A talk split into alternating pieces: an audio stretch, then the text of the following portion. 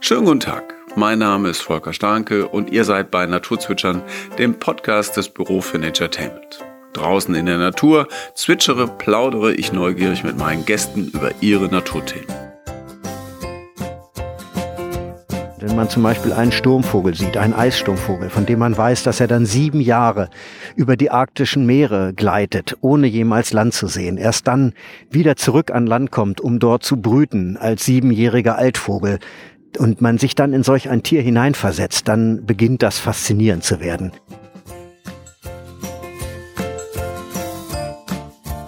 Mein heutiger Gast ist Sven Achtermann. Beruflich mit städtischen Grünflächen verbunden, nebenberuflich ist er leidenschaftlicher Reisender, arktischer Expeditionsleiter und Vortragsredner. Ich habe ihn draußen im Park der Sinne in Laatzen getroffen. Also viel Spaß beim Naturzwitschern mit Sven Achtermann. So, Sven, schön, dass wir beide es heute geschafft haben. Herzlich willkommen bei Naturzwitschern. Wo sind wir denn hier heute überhaupt? Ja, hallo lieber Volker, wir sind im Park der Sinne und äh, schauen uns hier mal die Örtlichkeiten an.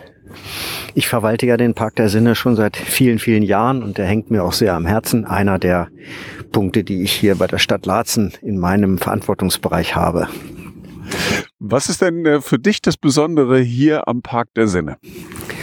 Äh, die Einzigartigkeit dieses Parks ist für mich das Besondere. Seine Gestaltung, seine Elemente, dass es halt hier ein Ort der ruhigen Naherholung ist mit Möglichkeiten der Sinneserfahrung, die so an sich in Deutschland sich kaum noch mal finden lassen.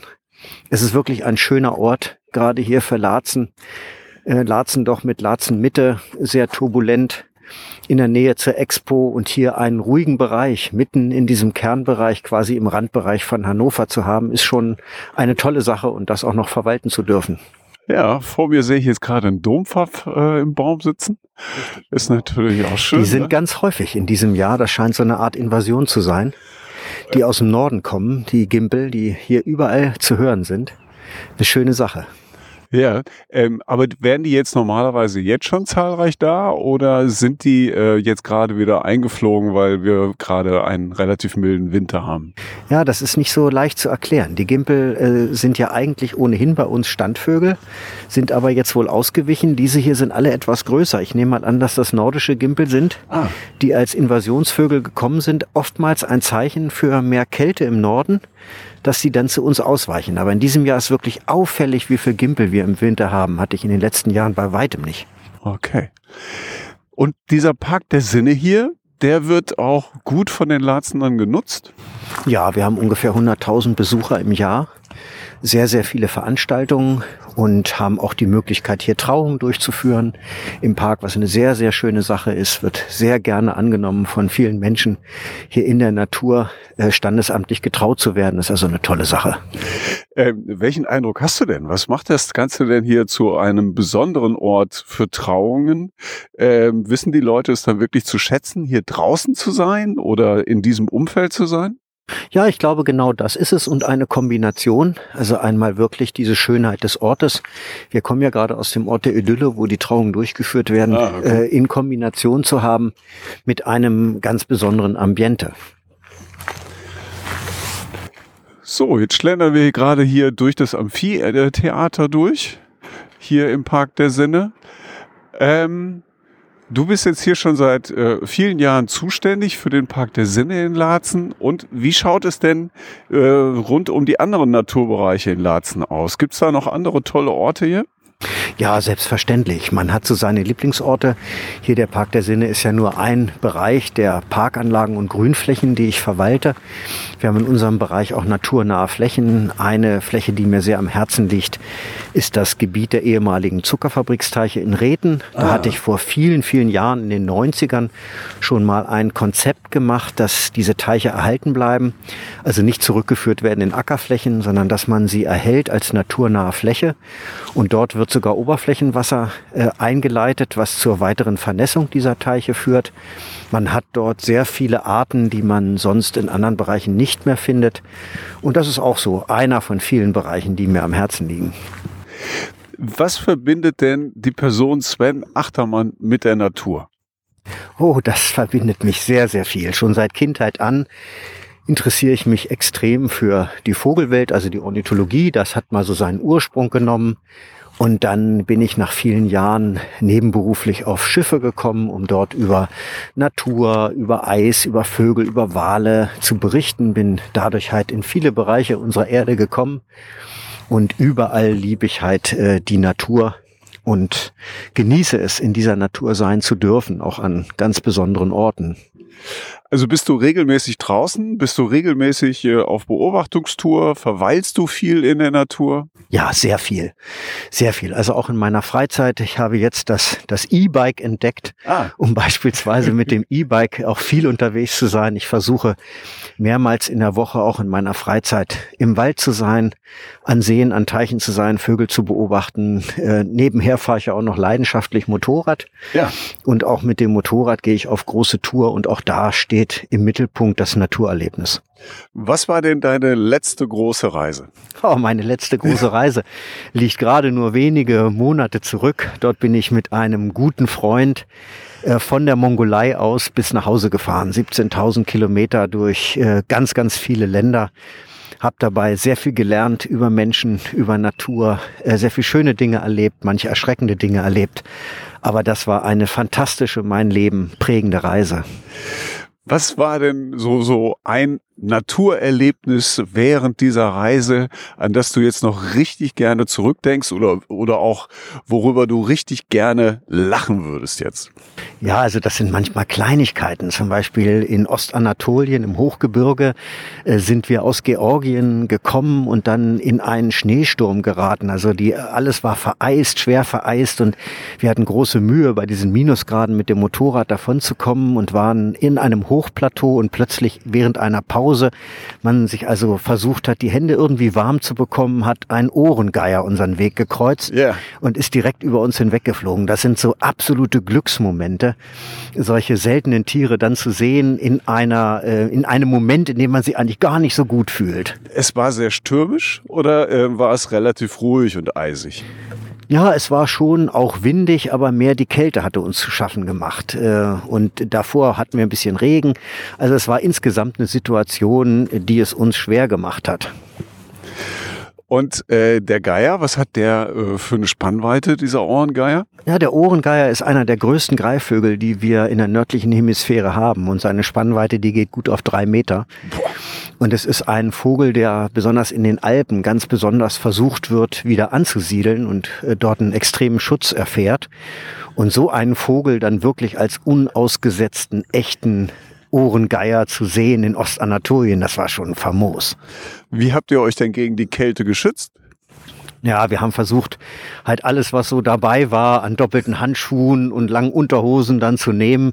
Äh, das Ganze ging auch. Nach einigen Stunden sind wir dann wieder abwärts gefahren. Es wurde ja. dann wieder wärmer. Wir waren noch einiges gewohnt aus der Mongolei, wo wir halt nachts auch bei Minusgraden draußen geschlafen haben, ohne Zelt. Also wir waren nicht so ganz äh, unabgehärtet, würde ich mal sagen. ähm, Ihr äh, seid dann äh, aber wirklich eine sehr lange Strecke gefahren. Wie lang war die Strecke? Ja, wir sind insgesamt 17.000 Kilometer gefahren. In Rumänien ist mein Motorrad dann kaputt gegangen. Ich musste da leider aufgrund eines Electric Blackouts aufgeben. Aber das waren nur noch die letzten zwei Tage. Also es war eine unglaubliche Erfahrung, mit einem Menschen gemeinsam eine so lange Strecke zu fahren. Da lernt man sich gut kennen. Man lernt sich nicht nur gut kennen, also man weiß, äh, wie der Furz sich anhört, der stinkt oder welcher nicht stinkt. Man weiß alles über einen Menschen. Wenn man so lange 24 Stunden zusammen ist, dann weiß man alles. Ja. Ähm, auf so einer langen Reise seid ihr dann aber auch äh, durch die unterschiedlichsten äh, Klimazonen gefahren, sehr wahrscheinlich, oder? Ja, auch das ist eines der ganz besonderen Dinge, wenn man eine Motorradreise macht. Im Auto ist man halt in einem Käfig. Im Motorrad erlebt man alles hautnah. Man sieht, wie sich die Landschaft ändert. Man fährt stundenlang durch Landschaften. Die Gedanken fliegen mit vorbei. Plötzlich ändert sich die Steppe, wird zum Hochgebirge. Die Temperaturen ändern sich. Das Wetter ändert sich. Man erlebt das wirklich hautnah. Und das über Wochen. Dann ist man auch wirklich weg. Man ist also völlig raus und äh, erlebt und empfindet den Tag äh, ebenso wie er ist als Tagesablauf und als äh, als Möglichkeit, die man dann da hat, auch mal ganz anders über Dinge nachzudenken. eine, eine lange Reise, aber du bist ja wirklich an lange Reisen bist du ja gewöhnt, nicht wahr? Ja, ich reise eigentlich viel zu viel. Das ist auch äh, das, was mir ein bisschen schlechtes Gewissen macht. Durch meine äh, viele Tätigkeit auf Schiffen und ähm, Vortragstätigkeiten und sowieso das Reisen spielt bei mir eine ganz, ganz große Rolle in meinem Leben, habe ich natürlich hinsichtlich ökologischen Fußabdruck schon bei der vielen Reiserei auch ein schlechtes Gewissen und versuche das durch andere Tätigkeiten auch zu kompensieren. Welche anderen Tätigkeiten sind es? Ja, also ich äh, bin sehr gerne äh, dabei und vermittle das, was ich erleben durfte in meinem Leben an jüngere Generationen, indem ich halt über die Auswirkungen von Klimawandel in den unterschiedlichen Klimaregionen berichte, anhand von selbst erlebten Beispielen etwas authentisch zeigen kann, wie es aussieht in der Welt. Und das befriedigt mich schon sehr, dass ich damit doch auch ein bisschen kompensieren kann und ein bisschen Gutes tun kann. Was kannst du denn da berichten, ähm, was die Schüler, Schüler oder deine anderen Gäste bei deinen Vorträgen nicht schon äh, in der Zeitung gelesen haben, in den Medien mitbekommen haben? Was kannst du denn da noch bewirken? Ja, ich glaube, dass ich eine Menge bewirken kann aufgrund der Authentität und der selbst erlebten Erlebnisse. Und da gibt's halt Beispiele, wenn ich Eisbären beobachte und ich hatte das große Glück in meinem Leben sehr oft äh, freilebende Eisbären beobachten zu dürfen, wie sich ihr Verhalten ändert, wie sie sich einstellen oder auch nicht einstellen auf den Klimawandel. Ein Beispiel mal ganz konkret, dass so ein Eisbär plötzlich anfängt und vor meinen Augen die Elstern meckern, die Elstern meckern genau. Ja, die haben uns entdeckt. die haben uns entdeckt. Ja, dass so ein Eisbär beispielsweise, nachdem er dann endlich mal eine Robbe gefangen hat, einen Kühlschrank baut. Und äh, diese, diese Robbe, diesen Robbenkadaver, nachdem er gefressen hat, eingräbt, den Schnee verdichtet und dann seinen Kühlschrank nach Wochen wieder öffnet, um weiter zu fressen. Das sind Verhaltensweisen, die es früher nicht gegeben hat, die so ein bisschen Hoffnung machen, dass Eisbären sich anpassen können und dass vielleicht doch noch äh, eine Zukunft für sie da ist. Also du kannst da äh, sehr tief einsteigen in das Thema und kannst dann natürlich auch ähm, das Thema sehr emotional rüberbringen. Wie sind denn die Reaktionen in den Vorträgen ähm, auf zum Beispiel solche Berichte? Die Reaktionen sind genau das, was es für mich auch ausmacht. Es ist fantastisch, äh, junge Menschen mitnehmen zu können auf eine Reise, beispielsweise in die Arktis, mit selbstgemachten Bildern, mit selbstgemachten Erlebnissen. Und man spürt das also, wie die dabei sind bei der Sache. Und hinterher die Fragestunde, die will kaum enden. Und es sind halt andere Fragen, als wenn man einen Vortrag macht über etwas, was man jetzt mit Bildern dokumentiert, die man sich aus dem Internet gezogen hat oder sowas. Nicht? Es sind selbst erlebte Geschichten und äh, es, man ist viel näher näher dran an der Jugend, an den Kindern und das spürt man. Wie hat dich denn dieser Reiz äh, der arktischen Gebiete, wie hat er dich denn gepackt? Wie war denn da der erste Kontakt? Das war eigentlich mehr ein Zufall. Ich war damals mit meinem Thema Ornithologie auf einem Kreuzfahrtschiff engagiert, um Vorträge zu halten über mein Spezialthema und bin über diesen Weg Anfang der 90er Jahre das erste Mal in die Arktis und nach Spitzbergen gekommen und war dermaßen begeistert von den äh, Wahlbeobachtungen, die ich dort hatte. Das war damals noch gar, gar nicht die Eisbärenbeobachtung, dass ich dann über diesen Weg immer wieder in die Arktis gekommen bin und die Arktis hat mich halt oder alle arktischen Bereiche, auch die Antarktis, hat mich so fasziniert, dass mich das einfach nicht losgelassen hat. Was war denn das Faszinierende? Weil es ist ja schon eher eine äh, lebensfeindliche äh, Umgebung. Also um sich da jetzt wohlzufühlen, da bedarf es ja schon einer, einer besonderen Einstellung, oder? Ja, aber vielleicht ist es gerade das. Die Lebensfeindlichkeit ist ja äh, für uns gegeben, aber es gibt halt Lebewesen, die in der Arktis beheimatet sind. Wenn man zum Beispiel einen Sturmvogel sieht, einen Eissturmvogel, von dem man weiß, dass er dann sieben Jahre über die arktischen Meere gleitet, ohne jemals Land zu sehen, erst dann wieder zurück an Land kommt, um dort zu brüten als siebenjähriger Altvogel, und man sich dann in solch ein Tier hineinversetzt, dann beginnt das faszinierend zu werden. Die arktischen Landschaften, das Eis, die Farben, die Gerüche, all das ähm, hält einen einfach im Bann. Wenn man einmal diesen arktischen Virus hat, den wird man auch so schnell nicht wieder los. Das kann ich, das kann ich gut nachvollziehen. Und ich war noch nicht da. Also das kann ich dir nur empfehlen. Also das doch einmal zu inhalieren und auch diese Bereiche unserer Erde mal kennenzulernen.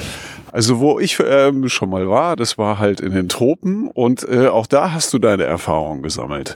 Ne? Also das äh, würde ich jetzt als äh, krassen Gegensatz zu den arktischen Bereichen sehen, wenn man sich halt äh, ins Tropengebiet, sagen wir mal den Amazonas, zurückzieht oder dort halt auf Reisen geht. Oder was meinst du? Ja, das ist völlig richtig. Das ist das andere Extrem. Gerade der Amazonas ist nun auch ein Spezialgebiet mit seiner absoluten Artenvielfalt und seinem äh, tollen Lebensraum, der aber leider Gottes ja auch so unglaublich bedroht ist. Und äh, da ist es mindestens genauso wichtig, darüber zu berichten, dass wir unsere Lunge, unsere Erde nicht weiter zerstören dürfen, dass wir diese Bereiche unbedingt schützen müssen, auch unser Selbstwillen. Hast du denn äh, dazu auch Vorträge oder ähm, machst du dazu auch etwas? Ja, natürlich. Also auch die tropischen Bereiche sind Bestandteil meines Klimawandelvortrages. Hm, okay. Aber ich halte auch Einzelvorträge über diese einzelnen Bereiche, wie zum Beispiel den Amazonas. Und dann kommen natürlich diese Themen unweigerlich äh, mit aufs Parkett. Und man sieht dann anhand der Bilder, was passiert dort durch Brandrodung, was passiert durch den Wahnsinn äh, von äh, Sojaanpflanzungen und all diese Geschichten werden dann natürlich angesprochen.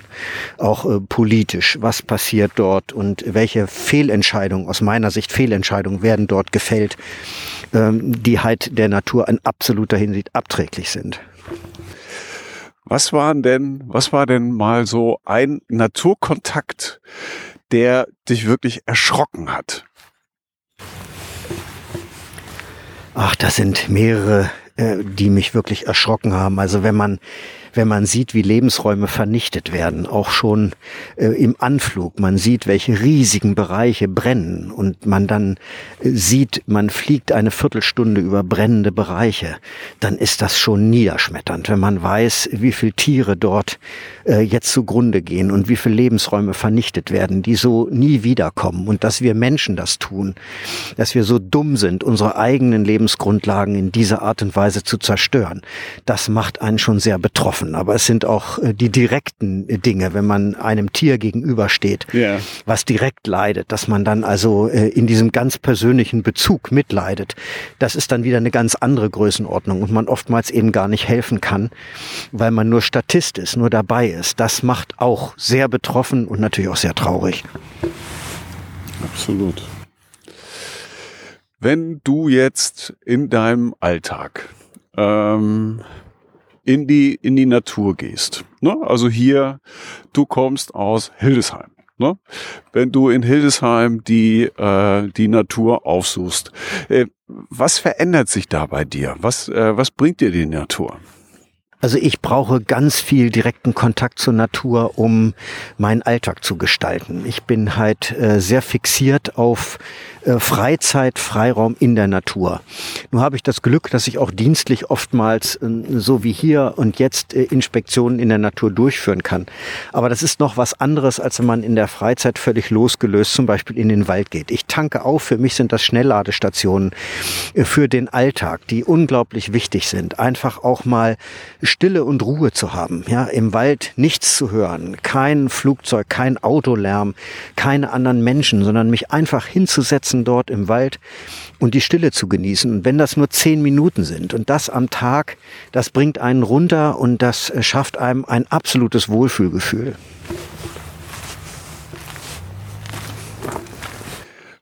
Wenn du dir, wenn du mich jetzt davon überzeugen müsstest, ist wahrscheinlich nicht ganz so schwer, aber wenn du mich jetzt äh, davon überzeugen äh, müsstest, ähm, in die Arktis zu reisen, ja, wie würdest du das machen? Also sagen wir mal, ich wäre jetzt jemand, der sich nicht so gern auf Reisen bewegt und äh, für die Natur noch nicht so viel übrig hat. Ja, erstmal würde ich versuchen, mit dir einen Weg zu finden, dass du möglichst nachhaltig dahin kommst. Das ist schon mal nicht so ganz einfach. Aber wenn es der einfache Aufenthalt in der Arktis sein soll, den ich dir schmackhaft machen sollte, dann äh, würde ich dir einfach sagen, dass dir dieser Aufenthalt in dieser arktischen Region für dich, dein Leben und dein Empfinden so viel bringen wird an Formen, an Farben, an Erlebnissen, an Gerüchen, an optischen äh, Dingen, die so direkt in dein Gehirn wirken, dass es schade wäre, wäre, wenn du das nicht erleben dürftest. Und es einfach etwas ist, wovon ich sicher bin, dass man es mitnimmt in sein ganzes Leben und vielleicht auch übertragen kann. Diese unglaublichen Momente. Ja, und Momente sind es ja, die unser Leben bestimmen. Und Momente sind es, die uns auch verändern und die uns auch philosophisch und viel weiterbringen. Mhm. Und diese Momente, die würde ich mir wünschen, dass du sie auch hast. Sehr schön, sehr schön. Wahrscheinlich werden jetzt einige von unseren Zuhörern sich denken, ja, vielleicht sollte ich wirklich mal drüber nachdenken und äh, dem Ganzen halt nachgehen. So, ähm, Jetzt habe ich so zum Abschluss habe ich noch ein paar Fragen für dich. Und zwar, in welches Tier würdest du dich gerne verwandeln und warum würdest du das gerne tun? Ja, ich würde liebend gerne einmal Wanderalbatros sein. Ein Wanderalbatros ist ein einzigartiges Tier. Er wird erstmal sehr alt. Ich möchte auch gerne alt werden. Okay. Ein Wanderalbatros kann über weit über 50 Jahre alt werden, fliegt in seinem Leben sieben Millionen Kilometer. Und für einen einzigen Nahrungsflug ist er manchmal 12.000 Kilometer unterwegs. Und ich möchte einmal dynamisch Segel fliegen können. Also das heißt fast ohne eigene Kraftanstrengung selbst gegen den Wind segeln können. Und so ein Erlebnis zu haben, äh, zu fliegen wie ein Albatros über eine Zeit, das würde ich gerne erleben. Hast du das mit dem Fliegen denn äh, schon mal in Angriff genommen? Also jetzt irgendwie Paragliding oder äh, sowas in der Art? Ja, ich habe eigentlich alle Arten des Fliegens ausprobiert. Okay. Also auch das Paragliden äh, in Nepal habe ich gemacht und ich würde gerne ultraleicht selber fliegen können, also einen Flugschein äh, dazu machen können. Das habe ich bisher noch nicht machen können, aber ich bin schon mitgeflogen. Und dieses freie Fliegen, dieses an sich dieses freie Fliegen ohne Motorgeräusche, dieses Segeln äh, wie ein Vogel, das ist begeisternd. Sehr, oh Mann. Da äh, stecke ich gerade drin. Also da gehen mir gerade ganz viele Bilder durch den Kopf, äh, wo du das jetzt gerade erzählt hast. Ähm, ganz faszinierend. Wenn man jetzt hier Ah, okay. Du möchtest gerne in diese Richtung gehen? Ja, man hört da so, so Geräusche ja, im Hintergrund. Ja, genau. Maschinengeräusche, die müssen nicht sein. Ja. Wenn du äh, jetzt aber hier lokal in der Region ähm, noch ein paar Empfehlungen aussprechen möchtest, also wo sollte man denn, wenn man ähm, Natur erleben möchte, wenn man reinschnuppern möchte, wo sollte man denn dann ähm, mal hingehen, mit dem Fahrrad hinfahren, mit den öffentlichen Verkehrsmitteln hinfahren? Ähm, was wären das für Orte? Das sind äh, oftmals die ganz unspektakulären Orte, die Orte, an denen vielleicht nicht jeder geht. Also natürlich würde ich gerne den Park der Sinne empfehlen, oder? Ja. Aber es können auch ganz kleine Waldstücke sein. Es können auch Dinge sein, wo man vielleicht vorher noch nie war, kleine Teiche. Das können sogar äh, Dinge sein, die mit Wirtschaft zu tun haben, kleine Oasen, die man an sich am besten selber entdeckt. Dass man für sich selber Orte findet, an denen man sich gerne aufhält. Das können bei einer Fahrradtour äh, kleine Ausblicke sein, in einem kleinen Heckenbereich. Das muss gar nichts Spektakuläres sein. Aber Dinge, mit denen man sich identifiziert, einfach Orte, die man selber als schön empfindet und sich da einfach selber Zeit schenken. Ich glaube, dieses Zeitschenken in der Natur ist der viel wichtigere Faktor. Nicht mhm. das Durchhecheln, nicht das schnelle von A nach B fahren, sondern einfach das hinsetzen. Und das kann an sehr vielen Orten so unglaublich viel bringen. Nicht allein vorhin schon, als wir die vielen Gimpel gesehen haben, dort stehen zu bleiben, sich die Geräusche anzuhören, die schönen Rufe der Gimpel, diese herrlichen roten Bäuche, einfach mal innezuhalten, sich selber Zeit zu gönnen. Und unser Leben hechelt an uns vorbei. Und genau das ist der Punkt, wo man dagegen wirken kann, wenn man in der Natur ist. Und da ist der Ort gar nicht so primär das Wichtigste wir beide wissen, ne, ähm, wie schwierig das ist, äh, sich manchmal einfach die Zeit zu nehmen, ne, sich einfach mal äh, draußen hinzusetzen. Aber dann kann man auch direkt in der äh, in der direkten Nähe kann man äh, schöne Naturerlebnisse für sich gestalten. Ganz genau, so ist das. Einfach entschleunigen und den schönen Moment, wenn er denn eingetreten ist und man ihn als solchen empfindet, dann einfach auch genießen. Nicht weitergehen, nicht vorbeigehen, nicht den nächsten Moment erhoffen, sondern den Moment, den man gerade erlebt, auch wirklich festhalten. Festhalten und genießen. Dann sind wir schon eine ganze Ecke weiter. Nicht gleich schon wieder an die nächste Stunde denken, an die nächste Verabredung, an die nächste wichtige Sache. Nein, innezuhalten und wenn es nur ein paar Minuten sind. Gibt es denn für dich schlechtes Wetter? Ja, es gibt schlechtes Wetter auf dem Motorrad, gibt es. Ich mag auf dem Motorrad kein Regenwetter zum Beispiel. Äh, das ist wirklich nicht schön, wenn man durch strömenden Regen fährt. Aber sonst in der Natur ist es eigentlich ja mehr das, was man anhat, was einen hindert oder einen das Wohlfühlgefühl verhindert. Ansonsten ist es auch, wenn es grau in grau ist, gibt es tolle Stimmungen. Selbst ja. der November hat äh, Bereiche und hat Tage, in denen man äh, sehr viel Schönes empfinden kann. Also es ist das Wetter gar nicht mal primär das Ausschlaggebende. Man sollte einfach versuchen, jeden Tag sich die Zeit zu gönnen, auch mal draußen etwas vom Tagesablauf zu erleben. Wie ist es oft für uns? Wir gehen ins Büro, morgens ist es dunkel, wir kommen nach Hause, es ist schon wieder dunkel. Und wir haben vom Tag nichts erlebt. Das ist eigentlich ein verlorener Tag. Wie wäre denn äh, oder was wäre denn für dich ein gelungener Tag draußen in der Natur. Was würdest du denn dann machen? Ein gelungener Tag sieht eigentlich so aus, dass man äh, seine Frau, die Kinder schnappt, einmal mit dem Fahrrad einfach durch die Gegend fährt, die Zeit hat, an einem Ort zu verweilen, an einem äh, schönen Stück Wald einfach mal auszuharren. Wenn man dann auch noch einen schönen Steinpilz findet, beispielsweise, ist das ein echter Glücksmoment. Ja. So etwas zu machen. Einfach äh, ohne großes Ziel. Ja, genau. Lass uns den kleinen Pfad hier noch hochgehen. Ja. Genau. Ähm, wenn man jetzt einfach noch mal ein bisschen mehr über dich erfahren möchte, wo kann man da denn Informationen finden, zum Beispiel über deine Vorträge, wenn man dich mal live erleben möchte? Ja, das ist eigentlich, ich habe keine große Internetpräsenz, äh, ganz bewusst nicht. Aber wenn man Sven Achtermann googelt, dann wird man etwas finden. Man wird auch dann die Möglichkeit haben, Kontakt mit mir aufzunehmen. Und ich mache das eigentlich äh, nicht großartig über Social Medias oder sonst etwas. Man erreicht mich auf jeden Fall. Meistens bin ich ganz gut mobil zu erreichen. Die findet man auch, die Nummer. Und dann kann man sich äh, arrangieren und ich komme gerne auch mit meinen Vorträgen an andere Orte. Ich werde auch mein Leben etwas ändern, werde auch zum Ende dieses Jahres äh, dann etwas kürzer treten, meine Teamleitung abgeben und mich ein bisschen mehr um die für mich schönen Dinge kümmern. Du hattest eben ganz kurz erzählt, dass du auch äh, in Schulen unterwegs bist mit deinen, mit deinen Vorträgen. Ähm, das lässt sich direkt so buchen. Ja, das kann man direkt so buchen. Ich mache das hin und wieder. Das ist noch nicht mein Hauptberuf. Vielleicht wird er das sogar mal in zwei, drei Jahren, dass ich mich da mehr drum kümmern kann. Das mache ich sehr, sehr gerne, wenn die Zeit das erlaubt. Und äh, das macht mir großen Spaß, weil man halt dieses wunderschöne Feedback bekommt und merkt, dass man mit einer Stunde so viel junge Leute betroffen machen kann und vielleicht auch ein bisschen dazu beiträgt, dass sie in ihrer Denke sich etwas verändern und vielleicht auch ein bisschen andere Prioritäten setzen oder sogar später mal beruflich in eine Richtung gehen, wo sie mit Umwelt, Naturschutz und solchen Dingen zu tun haben. Im Anschluss wird auch immer diskutiert. Ne? Also ähm, du lädst die, äh, die Kinder, die Jugendlichen dann auch ein, darüber zu sprechen was sie, was sie gerade ja, erlebt haben. Genau, ne? Ganz genau.